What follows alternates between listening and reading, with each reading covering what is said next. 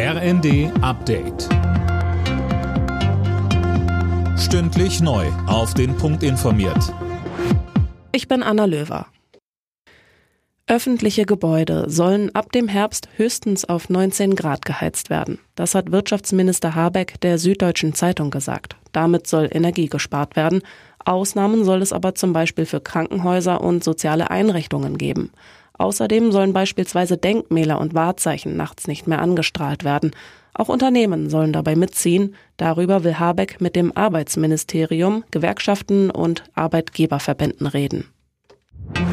Bei der Durchsuchung des Anwesens von Ex-US-Präsident Trump hat das FBI geheime Dokumente beschlagnahmt. Aus dem Durchsuchungsbefehl geht hervor, dass die Razzia aufgrund des Verdachts des Besitzes sensibler Verteidigungsdokumente stattfand. Laut FBI wurde eine erhebliche Anzahl solcher Dokumente gefunden und mitgenommen.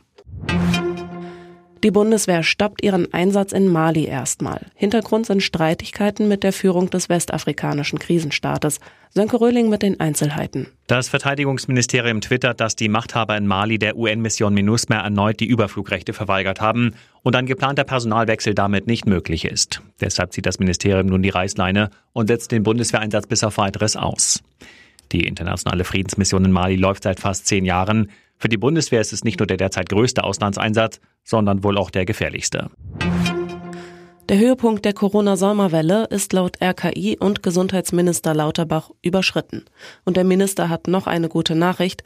Die neuen auf Omikron angepassten Impfstoffe werden vermutlich nächsten Monat auf den Markt kommen.